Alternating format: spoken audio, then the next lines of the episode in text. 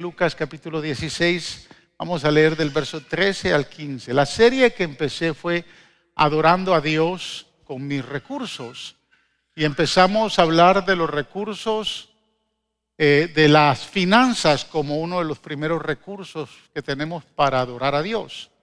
Y en el área de las finanzas hemos eh, desarrollado tres sermones. El primer sermón fue Lo primero es lo primero. El segundo sermón fue el último que prediqué hace tres semanas, que es el principio de la multiplicación.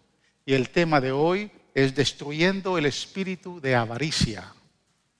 Destruyendo el espíritu de mamón. Eh, esa es la palabra que aparece aquí en, el, en Lucas capítulo 16.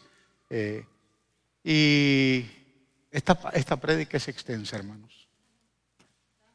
Yo si veo que son las 12, dejo la mitad para, o la, tal vez solo me va dar tiempo para la introducción, pero si no, eh, dejamos lo otro para el, el domingo que viene.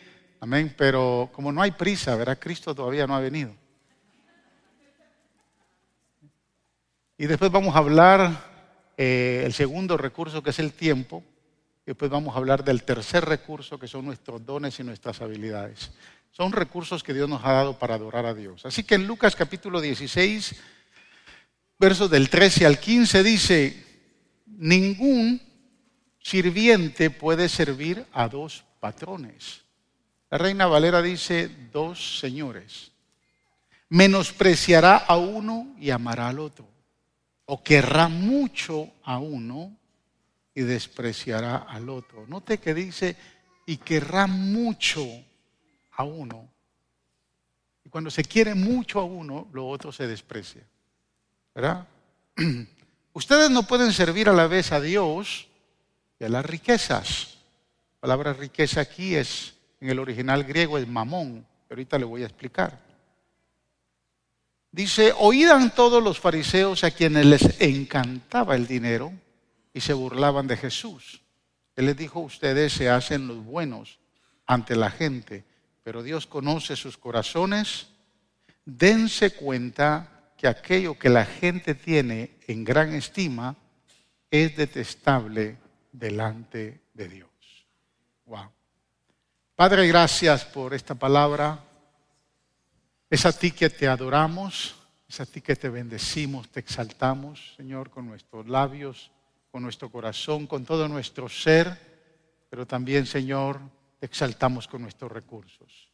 Enséñanos, Espíritu Santo, en esta hora. Que tu palabra sirva para edificarnos, para exhortarnos, para consolarnos, para traer, Señor, en nosotros mucho fruto y fruto en abundancia. En el nombre de Jesús. Amén. A ti te damos toda la gloria. Amén. Amén. Tome asiento, amados.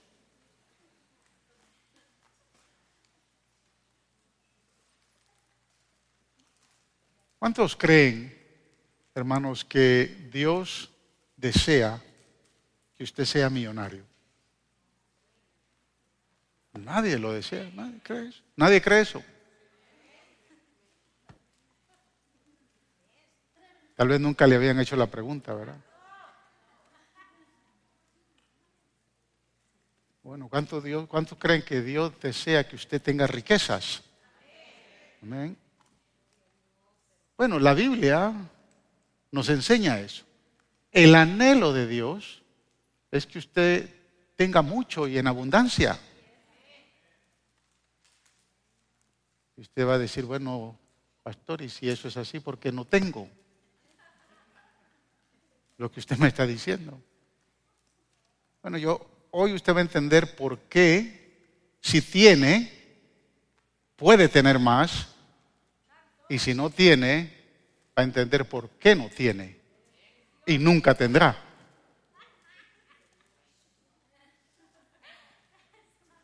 Y es que en el dinero hay un espíritu y un espíritu que habla. Y puede ser un espíritu bueno o un espíritu malo. Y de eso se trata la prédica de hoy. De que usted destruya el espíritu malo, tome el espíritu bueno y se convierte en millonario. ¿Qué le parece? ¿Sí? Pastor, qué carnal vino usted hoy, ¿no? Mire, hermanos, muchos piensan que la felicidad consiste en tener, en poseer mucho dinero. Pero realmente eso no es una verdad.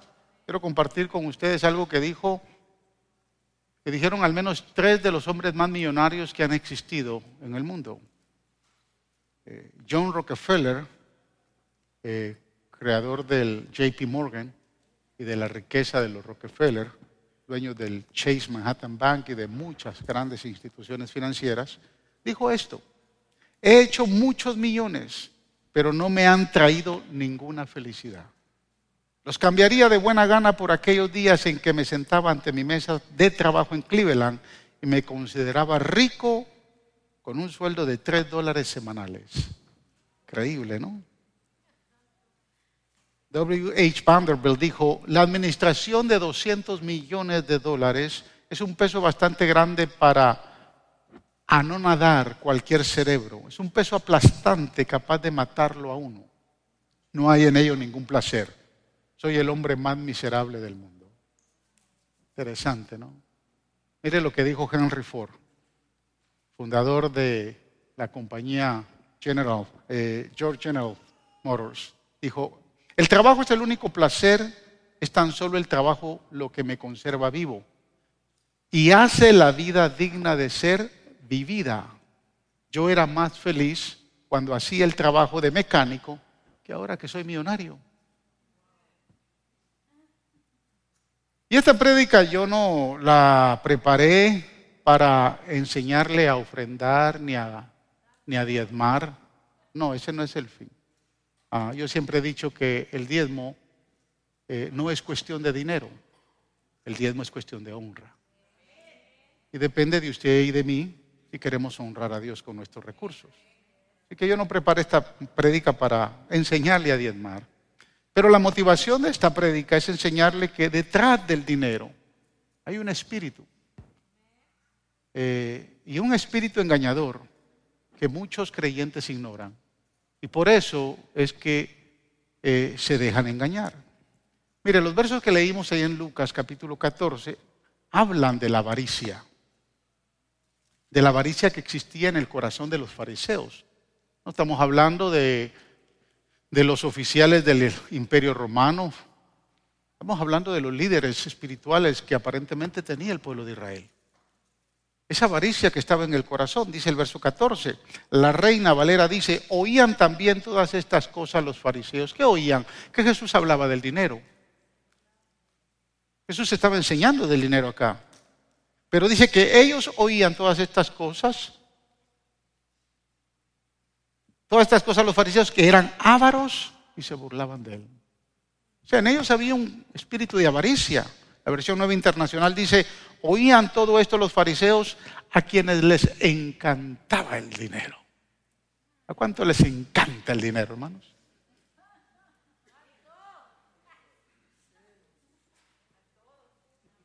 El dinero no es malo.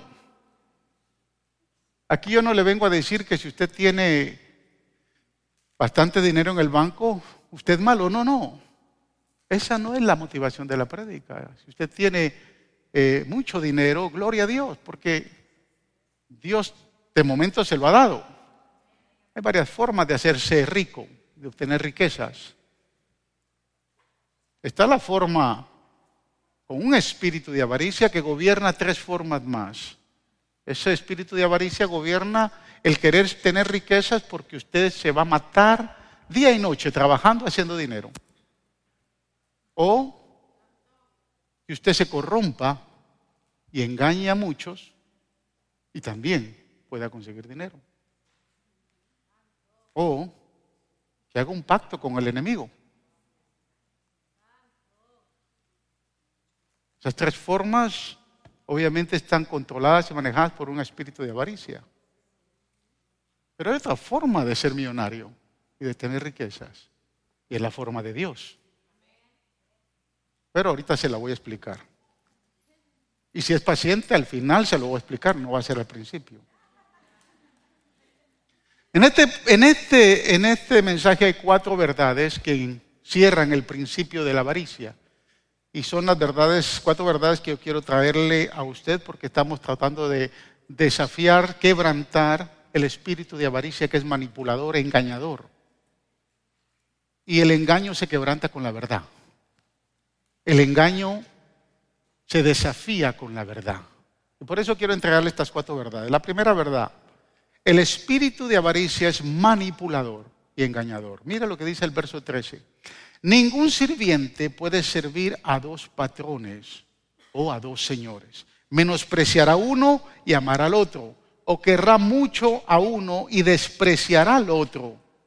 Ustedes, dice el Señor Jesús, hablándole a sus discípulos y a nosotros en esta mañana, ustedes no pueden servir a la vez a Dios y a las riquezas. Fíjese que Jesús no está diciendo, ustedes no pueden tener riquezas. Eso no es lo que dice la Biblia. La Biblia dice, ustedes no pueden servir a Dios y servir a las riquezas. El problema no es tener riquezas. El problema es servir y a quién servimos. La palabra riqueza en el original griego es la palabra mamón. Aparece cuatro veces en el Antiguo Testamento, tres veces en el, en el, Evangelio según San Lucas y uno en el Evangelio según San Mateo. Mamón era un dios sirio, un dios pagano. Y ese dios pagano era el dios de la riqueza. Jesús cuando les dice, ustedes no pueden servir a Dios ni a Mamón a la misma vez, es porque Jesús sabe que los de su tiempo entendían quién era Mamón. Era un dios sirio que se había involucrado en la cultura babilonia y por ende había sido llevada a la cultura, a la cultura eh, medopersa y después a la cultura griega y por último a la cultura romana. Y en la cultura romana eh, los romanos la abrazaron más. Por eso Jesús eh, debate el espíritu de Mamón, el espíritu del Dios de la riqueza, el espíritu de aquel que quiere gobernar con riqueza. Mamón es el espíritu que está en el dinero. Es el que intenta de alguna manera, hermanos, convencernos que adoremos el dinero para satisfacer todas nuestras necesidades y no confiar en Dios. El dinero siempre tiene un espíritu, ya sea un espíritu de avaricia que nos impide servir a Dios, o un espíritu de generosidad que nos, que nos permite servir a Dios.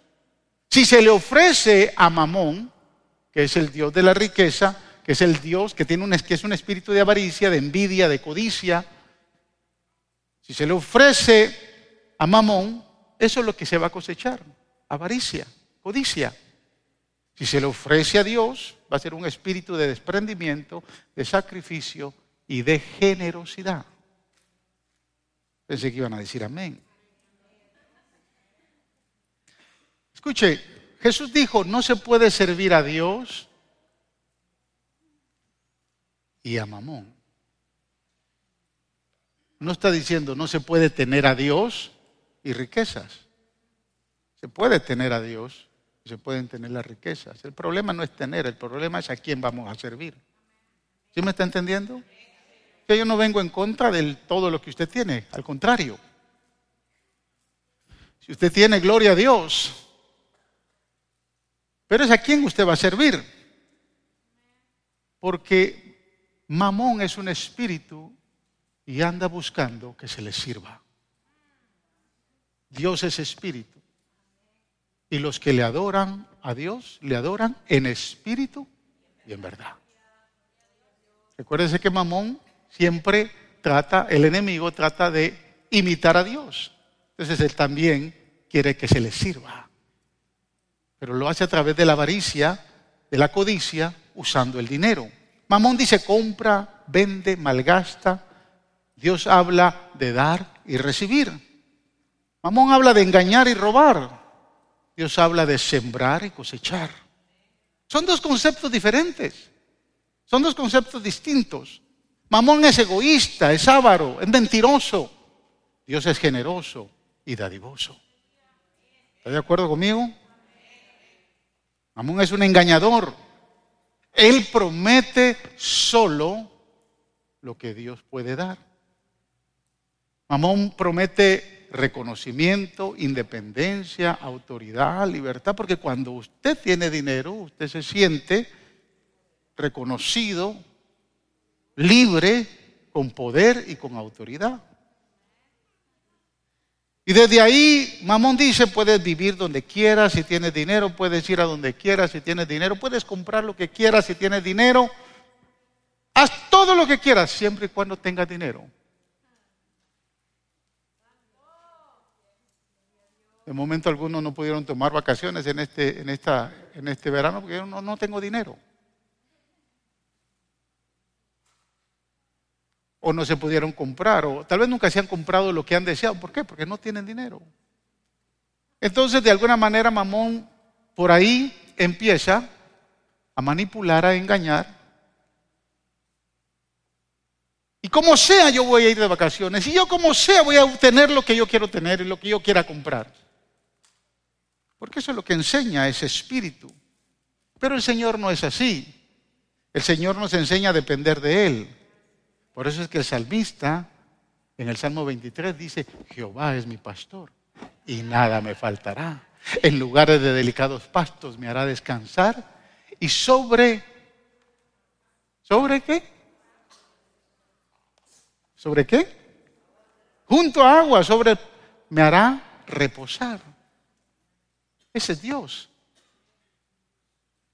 Quiero que escuche esto que estuve leyendo en un artículo de una revista financiera no hace mucho tiempo.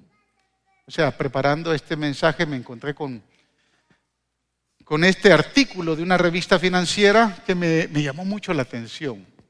La revista decía que si de repente sonara una alarma en la, en la comunidad económica mundial y todas las cuentas todas las cuentas en el mundo se tuvieran que liquidar de manera inmediata, se tuvieran que pagar de manera inmediata, solo el 10% de las deudas y el 10% del efectivo serían reales.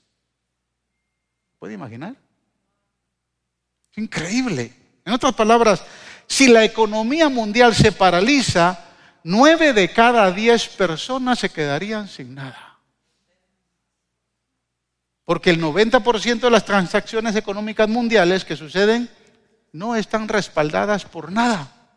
Es más, el dólar que usted tiene en su bolsillo o en su cartera, hermana o hermano, no tiene respaldo de nada. ¿Se ha dado cuenta que dice Federal Note? Una nota del gobierno federal. Antes decía Silver Note porque estaba respaldada por, el, por la plata. Pero eso dejó de pasar desde los, después de la Segunda Guerra Mundial.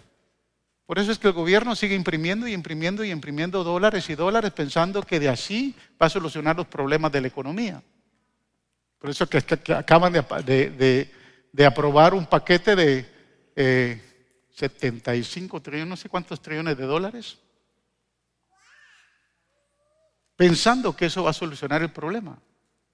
Quiero decirles, hermanos, eso nos enseña que la economía donde vivimos es falsa. Porque quien gobierna esa economía es mentiroso y es falso. Todo el sistema monetario del mundo en este momento es corrupto, es engañador. Se ha convertido en una religión que demanda que se le sirva. Este, es, este espíritu, quiero decirle, que es el mismo espíritu del anticristo. ¿Quiere que se lo pruebe? Vaya ahí conmigo, Apocalipsis 13, 16 al 18. Es el mismo espíritu del anticristo. Y yo quiero que usted observe, tal vez eh, nunca había escuchado esto, pero mire el espíritu del anticristo. Verso 16. Además logró, me llama la atención eso, además logró, eso lo dice la versión nueva internacional, o sea, que luchó para que eso se lograra. ¿Qué logró? Que todos, a todos, grandes y pequeños, ricos y pobres, libres y esclavos, se les pusiera una marca en la mano derecha o en la frente. De modo que nadie pudiera comprar ni vender a menos que llevara la marca que es el nombre de la bestia o el número de ese nombre. En esto consiste la sabiduría. El que tenga entendimiento calcule el número de la bestia, de la bestia pues número de ser humano, 666. Interesante. Mire, el anticristo no va a gobernar o no va a amenazar con un ataque nuclear. Lo que le interesa al anticristo es gobernar el mundo y lo va a gobernar con el dinero. Por eso es que dice que nadie va a poder comprar ni vender. Eso quiere decir que usted, bueno, usted y yo no, ya no vamos a estar aquí. La iglesia no puede estar acá. Por eso es que tenemos que cuidarnos mucho de ese espíritu del anticristo. Porque si usted no se cuida, Puede ser que usted deje de servir a Dios y lo esté sirviendo a Él. Y la motivación de Dios es que usted tenga abundancia y tenga riqueza sirviéndole a Él y no sirviéndole al enemigo. Esa es la motivación de Dios, eso es lo que la palabra de Dios nos enseña en su palabra. Dios no está en contra de lo que nosotros tenemos, pero ¿a quién le vamos a servir? El espíritu del anticristo va a gobernar interesante porque desde el presidente George Bush padre hasta el presidente Biden, que continuamente lo ha dicho, que no podemos ignorar que tenemos que someternos al nuevo orden mundial. Continuamente lo dice el viejito. A veces se le olvida porque se le olvidan las cosas, ¿no? O a veces no las sabe ni decir. Pero siempre está diciendo que hay que someterse al nuevo orden mundial las cosas no van a cambiar porque hay, que estar alineados al nuevo orden mundial. Es bueno, eso es bíblico. El nuevo orden mundial va, a levantar un líder que lo, que va a querer hacer es gobernar las finanzas. Nadie va a poder vender ni comprar. Y eso lo dice todo. Es decir, que los que estén en ese tiempo no van a poder comprar carro, ni casa, ni pagar, ni hacer nada si no tienen la marca. Bueno, yo no estoy aquí para hablar de, este aspecto eh, escatológico ni apocalíptico, pero fíjese, la Biblia dice que ese espíritu del anticristo ya está establecido. Y por eso es que motiva al creyente y a la iglesia a servirle a través del dinero, a través del dinero, por medio de la avaricia, y de la codicia. ¿Cuántos saben que los, los espíritus hablan? ¿Sí? Bueno, el espíritu de Mamón habla. ¿Quiere que hagamos una prueba? ¿Hacemos una prueba ahorita? Vamos a hacer una prueba. Mire, yo lo hago para que usted vaya ilustrando ¿no? lo que estamos hablando. Si yo levantara una promesa de fe para el hogar de niños ahora, vamos a levantar una ofrenda. Pero antes de levantar la ofrenda para el hogar de niños, quiero decirle lo que cuesta o lo que va a costar construir el hogar de niños. El hogar de niños tiene un, eh, un espacio de construcción de 5.500 metros cuadrados, no pies, metros cuadrados. En Guatemala el metro cuadrado está a 1.300 quexales el, pie, el metro cuadrado. O sea que si nosotros multiplicamos 5.500 por 1.300, necesitamos 7.150.000 quexales para construir. Eso, pues usted, vamos a ponerlo en el dólar, porque aquí estamos en dólares, la ofrenda la vamos a levantar en dólares. Entonces, necesitaríamos 940.789, casi un millón de dólares. Pero como queremos, vamos a hacerlo equitativo por todos, vamos a dividirlo entre las casi 180 familias que tenemos aquí en la iglesia. Vamos a dividirnos para ver cuánto le va a tocar. Cada familia, vamos a levantar una promesa de fe de, 5.226 por familia. ¿Te parece?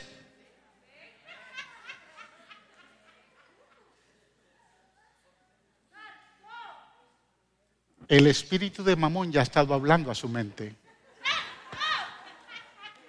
Desde que usted escuchó ofrenda y promesa de fe.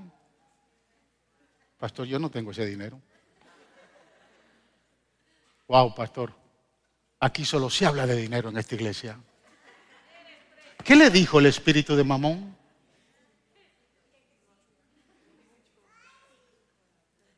¿Qué le habló? Pero también habló el espíritu de generosidad. Porque hay algunos acá que ya han dado más de esto. Y algunos que ya dieron más de esta ofrenda están diciendo, gracias Señor, permíteme dar más. Porque también habla el espíritu de generosidad. Los espíritus hablan. ¿A quién quiere servir? Mire, Jesús no dijo que odiemos el dinero. Jesús dijo que el espíritu que está en el dinero es el espíritu de Mamón, es engañador, manipulador, envidioso y avaro. Es el espíritu que está detrás del dinero. Y eso nos lleva a la segunda verdad. La segunda verdad viene en forma de, pregunta, pastor, ¿el dinero entonces es bueno o es malo? Yo quiero y sigamos ahí en Lucas capítulo 16, versos del 9 al 10. Vamos a retrocedernos un poco. Mire lo que dice Jesús aquí. Y yo os digo, ganar amigos por medio de las riquezas injustas para que cuando éstas falten os reciban en las moradas eternas. El que es fiel en lo muy poco, también en lo más fiel será. Y el que en lo muy poco es injusto, también en lo más es injusto. Esto lo dijo Jesús. La pregunta que debemos respondernos es si el dinero es bueno o es malo. Bueno, el apóstol Pablo hablándole a Timoteo, su hijo, en el capítulo 6, verso 10, dijo estas palabras. Porque el amor al dinero es la raíz de todas las, toda, toda clase de males. Por codiciarlo, mire cómo se asocia el dinero con la codicia y la avaricia y el amor hacia el dinero. Por codiciarlo, algunos se han desviado de la fe y se han causado muchísimos sinsabores. El problema no es tener dinero, el problema es si vamos a amar más el dinero que a Dios. Vamos a amar más lo que tenemos porque Dios nos lo ha dado que al que nos ha dado lo que tenemos. ¿Sí se entiende lo que estoy diciendo? ¿A quién vamos a amar? ¿A quién vamos a servir más? Jesús dijo, no podemos servir a dos. O amarás mucho a uno. Y si lo amas, usted y yo elegimos a quién vamos a amar más. Si lo amas, al otro lo vas a despreciar. Esto no lo digo yo, esto lo dijo Jesús. Son palabras del Señor. El dinero siempre va a usarse con dos fines, hermanos. O se usa con el fin terrenal o se usa con el fin eterno o el fin celestial. Y nosotros somos los que decimos cómo lo usamos. Vamos a ir otra vez a Lucas verso 9, 16, 9. Dice, y yo os digo ganar amigos por medio de las riquezas injustas, para que cuando éstas falten os reciban en las moradas eternas. Este versículo es uno de los versículos más difíciles de interpretar en la Biblia. Lo que no dice aquí es que usted gane dinero para hacerse amigos. Lo que, lo que dice aquí es que va a hacer con el dinero con los amigos en las moradas eternas. Es decir, amados hermanos, escúcheme bien. Nosotros vivimos en el mundo, dijo Jesús, pero no somos del mundo. Y si vivimos en el mundo, manejamos la economía del mundo. Porque usted y yo manejamos dólares. ¿Verdad que sí? Esa es ese es el dinero del mundo. Y ese dinero es injusto, dice el Señor. Pero vivimos en el mundo, aunque no somos del mundo. Lo que el Señor desea es que nosotros, que aunque sean, el dinero es inmundo, que no, que decidamos si amamos más el dinero, lo amamos a Él. Si servimos más al dinero, servimos a Él. Entonces Jesús dijo, usen el dinero inmundo para ganarse amigos. La verdadera, el original griego dice para ganarse riquezas justas. ¿Y sabe quiénes son las riquezas justas? Usted y yo y todo creyente que viene a Cristo porque ha pasado de ser pecador a justo. Entonces el diablo sabe que si usted invierte el dinero inmundo y lo transforma a una riqueza justa, porque por medio de ese dinero esa persona se va a convertir va a venir a Cristo, esa familia se va a transformar y va a venir a Cristo cuando esté en el cielo y lo recibe en el cielo. Un día le va a decir a usted, tú no me conoces. Imagínese, un niño en el cielo nos va a decir, tú no me conoces, pero por lo que tú mandabas a ese hogar, yo estoy acá. Una familia transformada en el cielo va a decir, wow, tú nunca me conoces, nunca te vi en la tierra, pero como fuiste fiel con tus diezmos y tus ofrendas, el Evangelio vino hacia mí. Y yo fui transformado. Y mi familia fue transformada. Y por eso estoy acá. Por eso es que dijo Jesús, hagan amigos para que cuando lleguen allá y las riquezas falten, entonces los que están arriba los van a recibir con bien. ¿Cuántos creen, hermanos? Si le voy a hacer una pregunta y usted me va a contestar con un amén o no. Pero ¿cuántos creen que esta iglesia ha predicado el Evangelio? ¿Cuántos creen que a través de esta iglesia muchas familias y hogares han sido transformados y han sido renovados? Eso quiere decir que las finanzas que usted invierte acá están, están ganando almas para Cristo.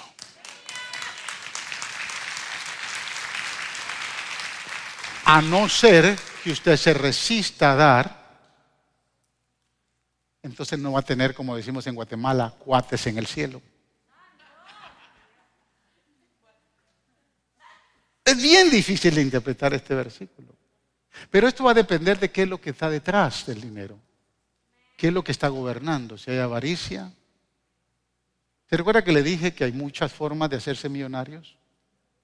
Bueno, mire, es importante entender esto, el verso 10. El que es honrado en lo poco, también lo será en lo mucho. Y el que no es íntegro en lo poco, tampoco lo será en lo mucho. Esto habla de mayordomía. ¿Por qué, pastor, si Dios nos puede hacer millonarios, por qué Dios no me hace millonario? Ahí está la respuesta. Jesús dijo, si, eso, si, si honras con lo poco, también se te dará mucho. Pero si no honras, si, no eres ni fiel o íntegro en lo poco, tampoco se, se te podrá dar mucho. Si la elección es nuestra, ¿a quién vamos a servir? ¿A quién vamos a amar? Si amamos mucho las finanzas que tenemos, pero no creemos que son un canal de bendición para honrar y bendecir a Dios y su obra, y para darle gloria a Él, si en lo poco yo no puedo dar, ¿cómo voy a tener en lo mucho? La clave de la fidelidad está en el verso 12. Mire, dice, y si con lo ajeno no, ha sido, no han sido honrados, ¿quién les dará a ustedes lo que les pertenece? Yo quiero que usted analice este verso. Mire lo que dice la versión nueva traducción viviente. Y si no son fieles con las cosas de otras personas, ¿por qué se les, ¿por qué se les debería confiar lo que es de ustedes? Es decir, que hay mucha riqueza que es de ustedes, pero no se les puede confiar porque no son fieles en lo poco, no se les puede dar lo mucho que les pertenece. Si Dios dijo que Él no tiene nada para dar, claro, Él es el dueño del oro y de la plata. Él tiene en abundancia para darle a todo el que ama. Y Dios le ama. Y allá hay reservado algo que le pertenece. Pero mientras no sea usted fiel e íntero con lo poco, Dios no le puede dar lo que le pertenece. El Señor era bastante... Recuérdense que aquí yo estoy siendo un facilitador de la palabra. La mayoría de las veces, hermanos, no le damos a Dios porque no nos alcanza. Eso quiere decir que usted no ha sido un buen mayordomo, un buen administrador. Eso quiere decir que usted está viviendo más allá de sus ingresos. Y si está viviendo más allá de sus ingresos, entonces se ha, no ha aprendido a ser fiel, honrado y buen mayordomo. Si nacemos, hermanos, para recibir, nacemos egoístas. Pero si nacemos para dar, vamos a nacer generosos. Pero es usted el que sigue eligiendo. Dios, fíjese que a veces, muchas veces Dios dice, ay Dios mío, como quisiera ayudarle más a este, pero es que es bien cabezón. Es bien agarrado, es bien tacaño, es bien codicioso, es bien avaro. Quiere hacerse millonario trabajando día y noche, trabajando día y noche cuando yo tengo reservado grandes cosas para él. Si no dice ahí que él no tiene, él tiene mucho para dar. Es más, tiene para darle mucho más de lo que usted ya tiene. Pero el problema está ahí. Tercera verdad. ¿Cuál es el deseo del corazón de Jesús? Mateo capítulo 6, versos 19 y 21 dice, no acumulen para sí tesoros en la tierra, donde la polía y el óxido destruyen, y donde los ladrones se meten a robar. Más bien, dice el Señor, acumulen más bien acumulen para sí tesoros en el cielo, donde ni la polía ni el óxido carcomen, ni los ladrones se meten a robar, porque donde está tu tesoro, ahí también estará tu corazón. Dos realidades veo acá. Número uno es que así como existe aquí el Banco de América, el Chase Manhattan Bank, Wells Fargo y muchos otros bancos más, donde usted puede acumular, también existe el Celestian Savings Bank. Porque si no, no lo dijera. Aquí dice que está el Celestian Savings Bank. ¿O no lo dice aquí? Sí lo dice, ¿verdad? Porque si yo voy a acumular aquí donde está en la tierra, ¿quién no tiene una cuenta bancaria aquí, hermanos? Ya en pleno siglo XXI, 2022. ¿Quién no tiene una cuenta bancaria? Sea que acumulamos, ya sea poco o mucho. Jesús dice, no acumulen, pero ¿en qué contexto lo está diciendo el Señor? Yo se lo voy a explicar. Porque lo que quiero enseñarle a usted hoy es que Dios no tiene la intención de que usted se quede en bancarrota. Al contrario, a muchos que han caído en la bancarrota, Dios en su misericordia los ha levantado. A muchos que no se trata de que Dios nos quiera ver mal. Mire, dar no es la manera de Dios para recaudar dinero. Por eso es que yo no hago promesas de fe acá. Por eso es que no he hecho una promesa de fe para el orfanato. Y lo que le dije del precio que se necesita para levantar, eso es cierto. Pero yo no levanto una ofrenda y voy a estar obligándolos a todos, no. No hice una ofrenda de fe para levantar y edificar este edificio, mucho menos para el orfanato. Es que la gente está equivocada. Piensan que porque la Biblia y Dios habla de dinero, piensan que es para recaudar dinero y recaudar dinero. No, no, no, no. Dios no usa esas formas de recaudar dinero para tener más. Dios nos lo enseña a todos nosotros para disipularnos y enseñarnos a dar.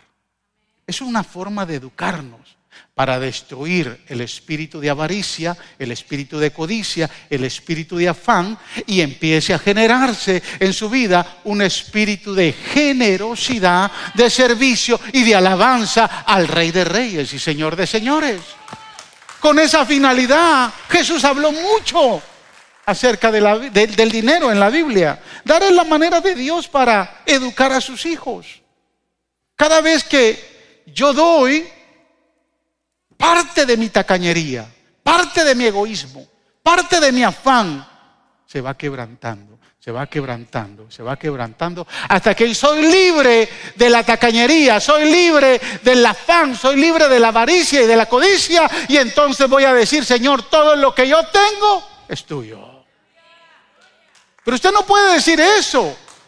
Escúcheme bien, usted no puede decir eso si todavía hay avaricia y hay afán. Yo he escuchado mucha gente que dice, todo lo que yo tengo es mío. Pero otro dice, todo lo que tengo es de Dios. Que no sea como mi esposa que me dice, lo mío es mío y lo tuyo también es mío.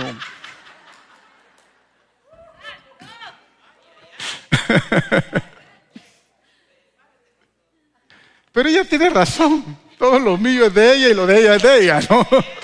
Es de ella. Si usted no quebrante ese espíritu va a ser un problema. Pero que no lo diga yo, que lo digan otros. Mire, el sábado pasado fue mi cumpleaños, no ayer, el sábado antepasado fue mi cumpleaños. Y mis hijos me invitaron a cenar. Salimos ahí con mis hijos y, fuimos a comer. Me llamó la atención algo bien interesante.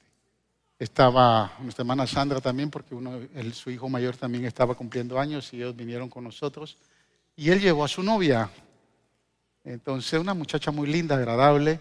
Eh, y estaban hablando mis hijos con ella y estábamos hablando de, la, de cuando nos venimos de Nueva York para acá. Yo le estaba diciendo a, a la joven, ¿no?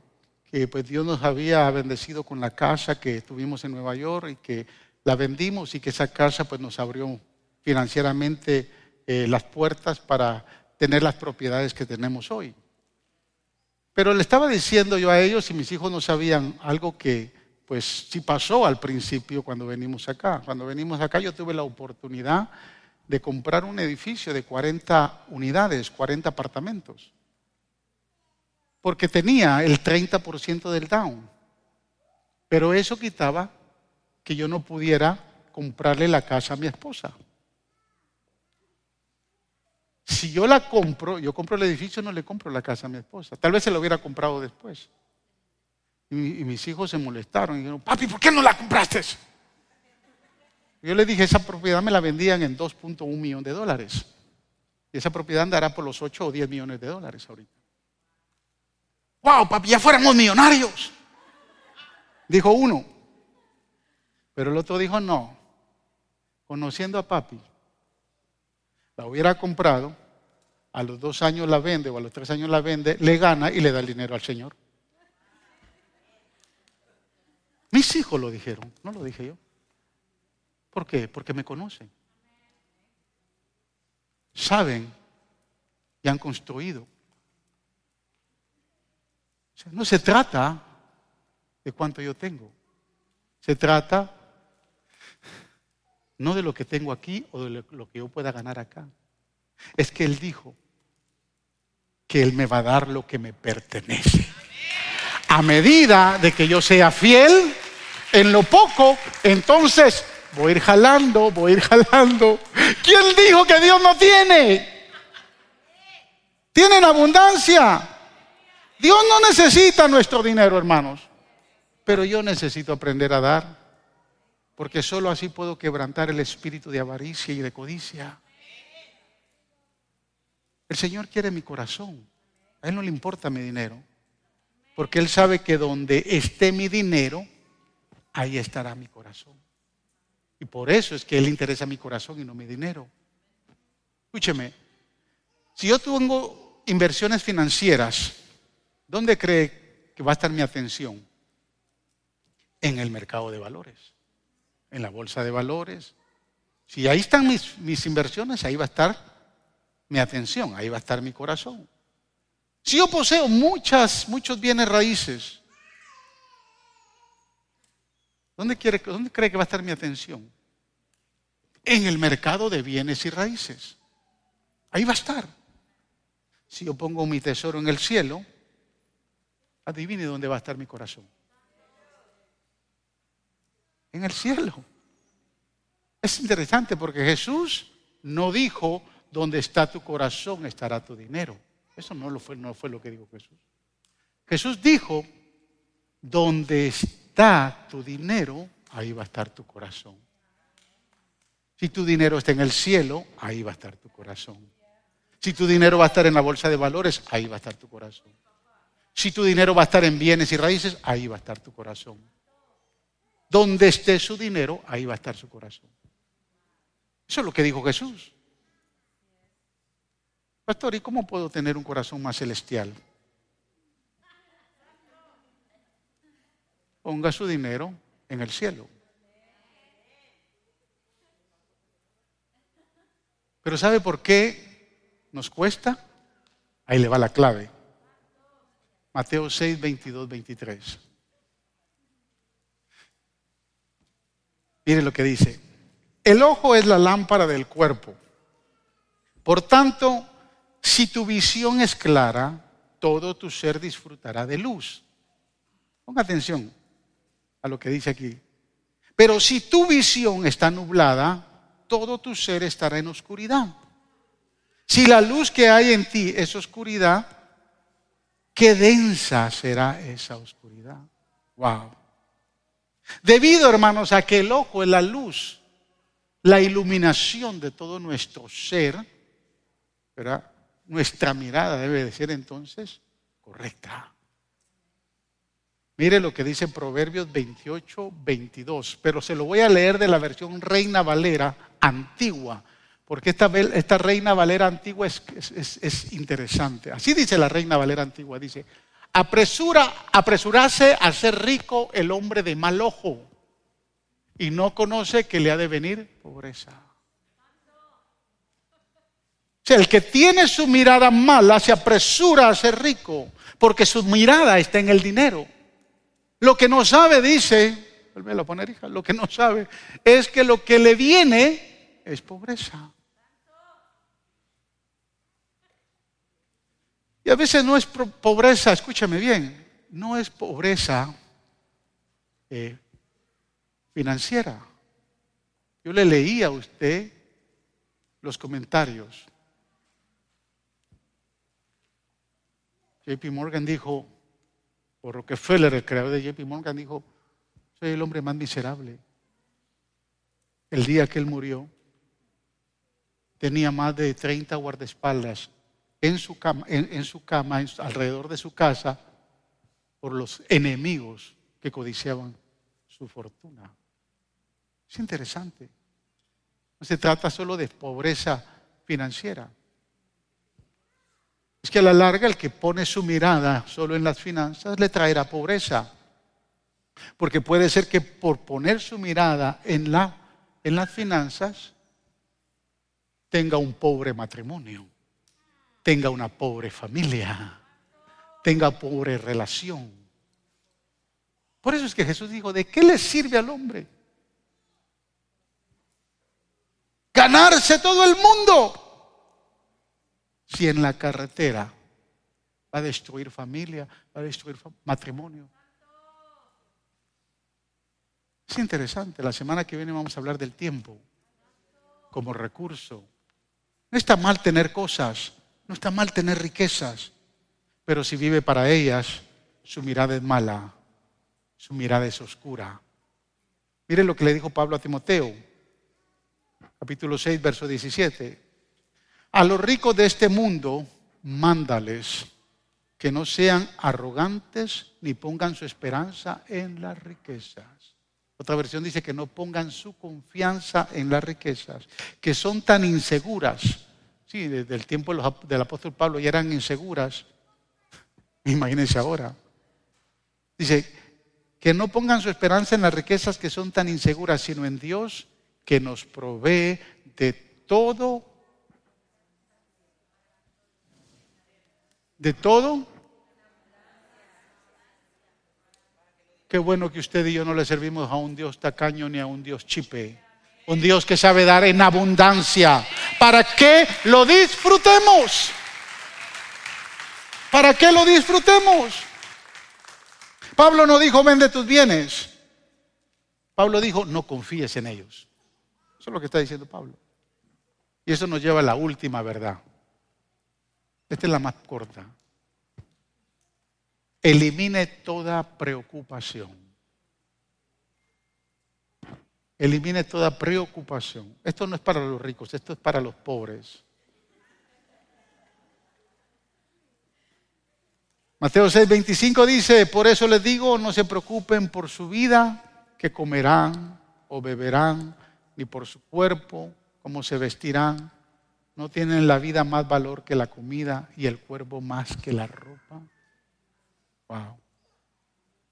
Significa esto, hermanos, que no deberíamos de importar, no nos debería de importar en absoluto lo que vestimos o que invirtamos en cosas que necesitemos invertir. No.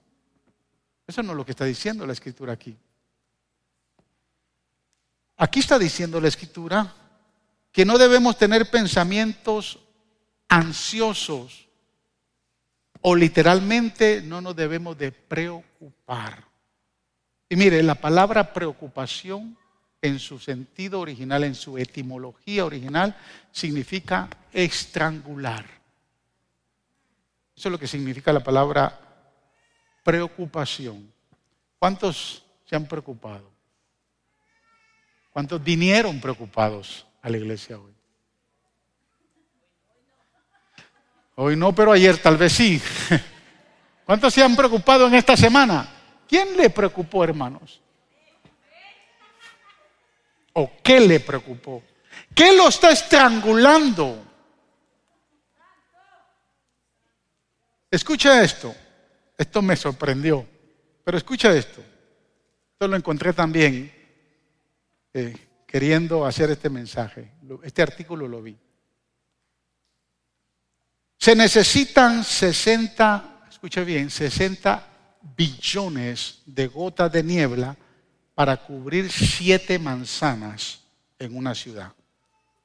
Ahora, 60 billones de gotas es equivalente a siete cuadras de niebla.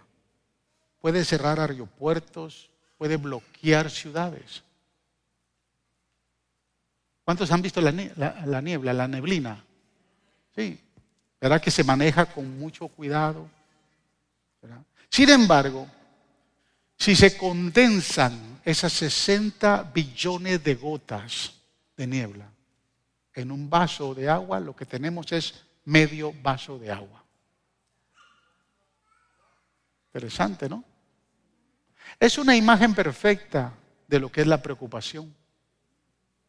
Comienza con algo pequeño, con medio vaso de agua, pero empezamos a pensar, a luchar con ello, a preguntarnos, ¿cómo va a funcionar esto? ¿Cómo voy a hacer esto? ¿Cómo voy a pagar este carro?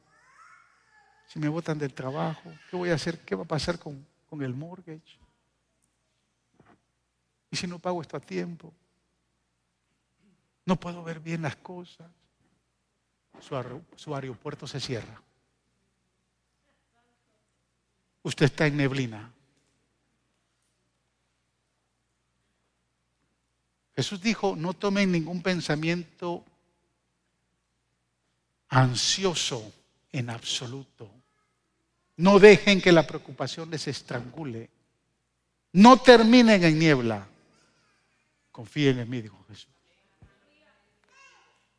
Y lo dijo en el verso 26. Fíjense en las aves del cielo.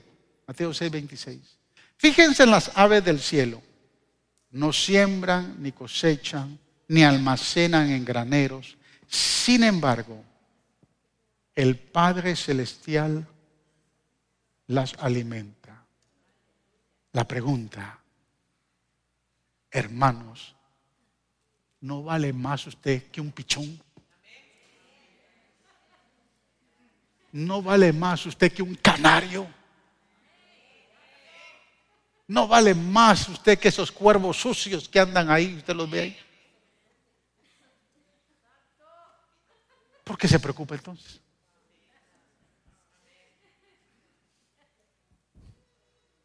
Filipenses 4, 6 al 7 dice, no se inquieten por nada, más bien en toda ocasión, con oración y ruego, presenten sus peticiones a Dios y denle gracias.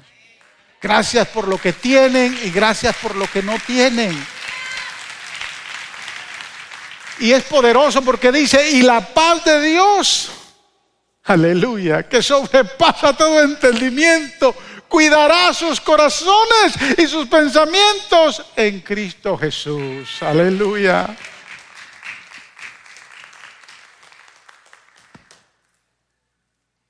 Hermanos, ¿cuántas veces ha deseado comprar algo que no le ha importado gastar lo que sea para lograrlo?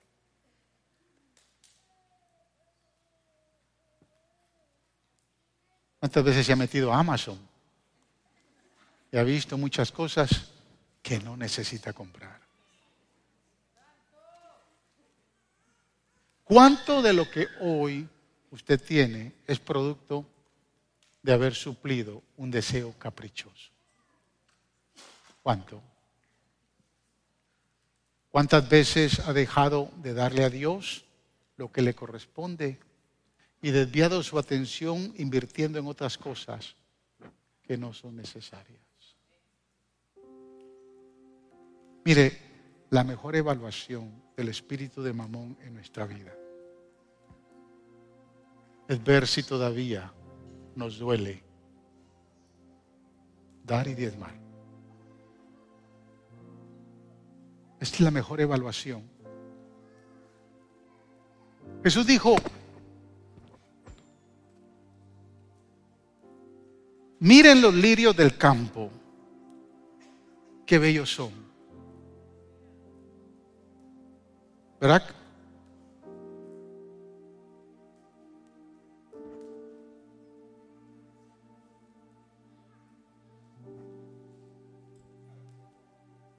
Pero ni Salomón, que fue el hombre más rico, con mayor riqueza en el mundo, se pudo vestir. Le llegó a los lirios del campo. ¿Quiere ver la clave de Salomón?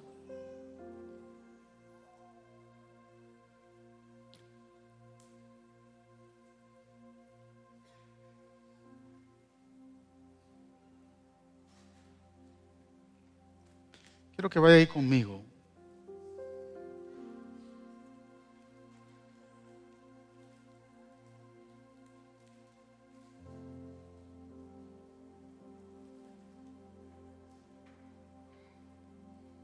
el segundo libro de Crónicas. Déjeme ver si encuentro este pasaje.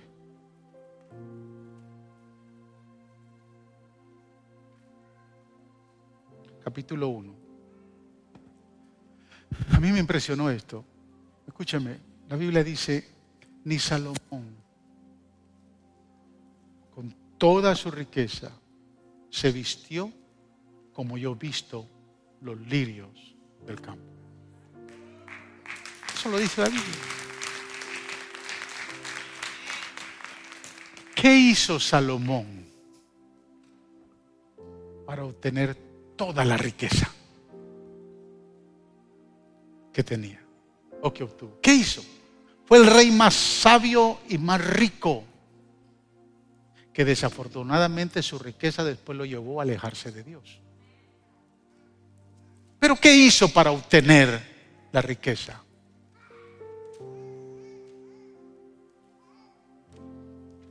La clave de Salomón es la clave para que usted se haga rico. capítulo 1, si quiere la clave aquí está.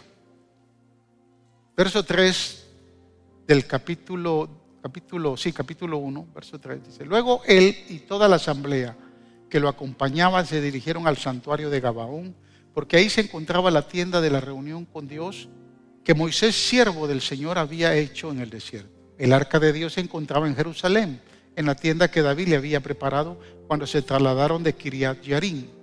Pero el altar de bronce que había hecho Besael, hijo de Uri y nieto de Hur, estaba en Gabaón frente al santuario del Señor.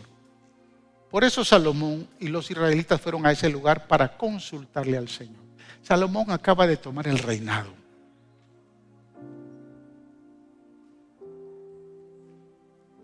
Y está poquito perturbado. Allí en la presencia del Señor, Salomón subió al altar que estaba en la tienda de reunión y él ofreció mil holocaustos. Mil holocaustos. Él todavía no era rico. Él no había alcanzado toda la riqueza que él tenía. Pero al llegar a Gabaón ofreció mil holocaustos, porque estaba preocupado, ansioso. Algo lo estaba estrangulando.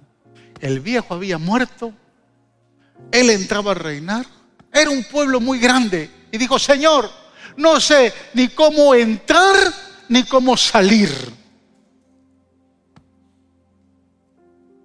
O sea, eso muestra que estaba preocupado. Pero yo te pido que me ayudes Voy a presentar mil holocaustos, mil bueyes, no 50, no 100, no 500, no 800, no 900, no 950, mil te voy a ofrecer porque estoy preocupado. No sé ni entrar ni salir, no sé cómo hacer las cosas. Y lo único que quiero es, dame sabiduría para gobernar este pueblo. Y Dios dijo, wow, me estás ofreciendo mil sacrificios. No me pediste ni a tus enemigos, no me pediste ni riqueza. Entonces no solo te voy a hacer sabio, sino te voy a dar riqueza como nadie más la ha tenido. Te vas a vestir esplendorosamente, que los reinos del mundo van a venir aquí a admirar tu sabiduría, tu esplendor y tu riqueza. La gente va a venir porque los mil sacrificios sin tener nada me lo ofreciste. Y te voy a hacer el hombre más sabio. Esa es la manera de ser rico. ¿Quién le dijo a usted que Dios no desea que seamos ricos. Pero mientras el espíritu de avaricia y de codicia gobierne su corazón queriéndose ser rico de otra manera, entonces ahí permanecerá.